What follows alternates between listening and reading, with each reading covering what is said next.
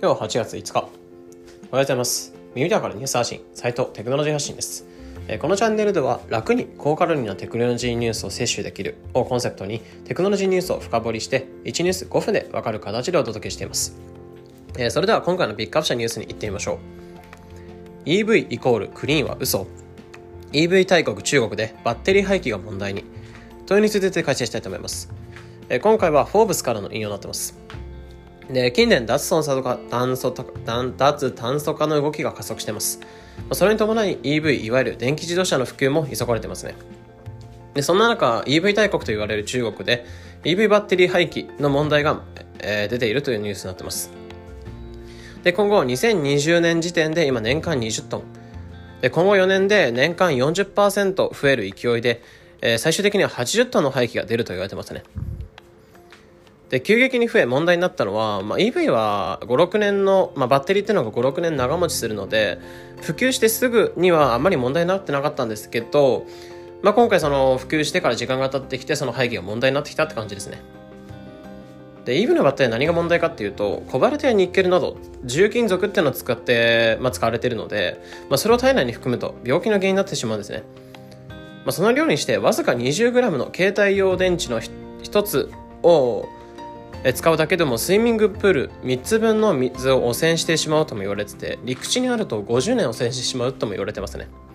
ですので、まあ、中国も含め米国、まあ、アメリカだったりとか EU だったりとか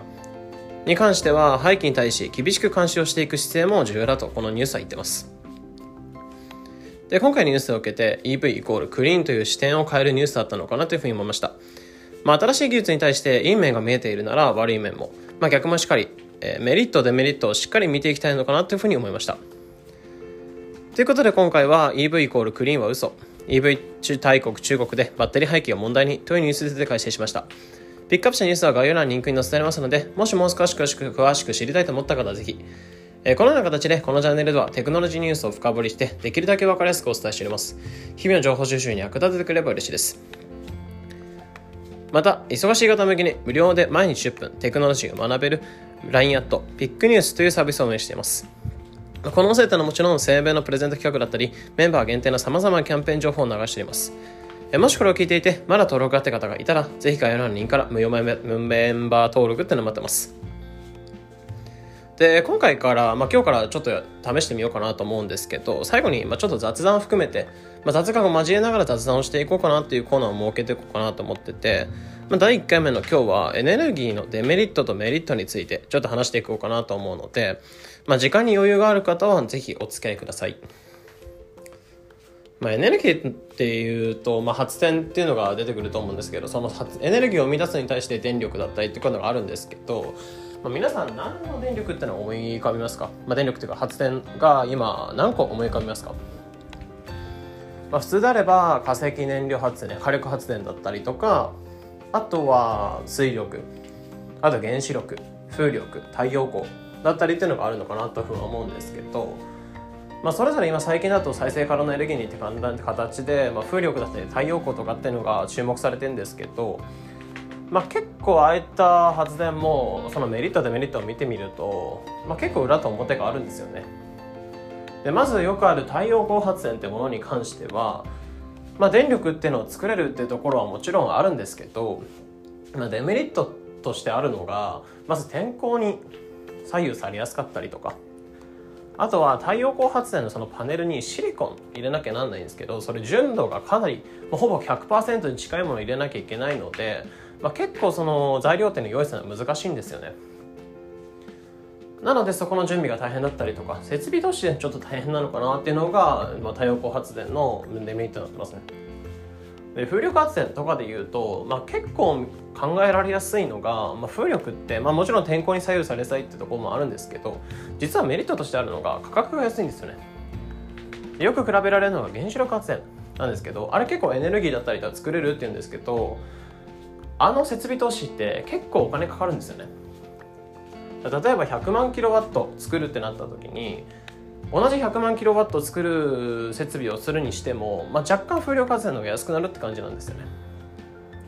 なので原子力発電より安くてできるってところ。でもちょっと場所設置場所ってのは難しいっていうのがあって、まあ、そこは風力も原子力も一緒なんですけど、まあ、なので結構海沿いだったりとかって作りやすいっていう感じですね。であとは水力だったりとかっていうのがあるんですけどあれ水力だとダムとかよく作ることが多いんですけど、まあ、ダムってまず建設費建設費っていうのが結構かかってしまう。っていうのがあってなので、まあ、もちろん水力って、まあ、かなり水の力って強いので発電能力としては結構ずっと作れるっていうところはあるんですよね、まあ、ダム作っちゃえば結局水溜めておけばそれを落としていくだけで発電ができてしまうので、まあ、そのためるダムさえ作ってしまえばいいんですけど、まあ、ダム建設って結構時間かかったりえ場所土地を買うのに時間かかったりとかあと土地の値段っていうのも結構年々変わってっちゃうので、まあ、最初に予測した建設費よりも全然高く建ててて建ててるみたいなこともあって、まあ、そこは結構問題にされ問題視されてるとこなんですよね。なので一貫してまだ再生可能エネルギーっていうのは注目されてて非常にクリーンっていうものなんですけど、まあ、デメリットとしては、まあ、非常に設備投資っていうのは高くなってくるっていうところが一概としてあるのかなっていうふうに思いましたね。まあ、何のニュースに対しても新しい技術が出てきたことに対しても、まあ、結構そういったさっき言ったようにメリットとデメリットっていう部分見ていくことが結構これから、まあ、重要になってくるのかなっていうふうに思ってますね。なので今後未来予想していく上でやっぱりそういった、まあ、悪い面いい面見つつえいい面はここだから、まあ、ここに投資していこうとか、まあ、自分の事業活動に生かしていこうとかっていうふうに考えてきたのかなっていうふうに思思いましょうか、まあ、思っていきましょうかね。ということで、まあ、最後ちょっと雑談を含めて話してたんですけど、まあ、どうだったでしょうか。ちょっと初めての試みだったので、よくわかんない話がされてたと思うんですけど、まあ、ちょっとこれからもしばらくこういった形で雑談コーナーなんかも最後に設けておこうかなというふうに思うので、まあ、もしお時間がある方がいれば、まあ、今後こういった雑談コーナーなんかも、えー、お付き合いいただければ嬉しいのかなというふうに思います。まあ、それでは今日のニュースっていうのは以上になります。それでは良い一日を。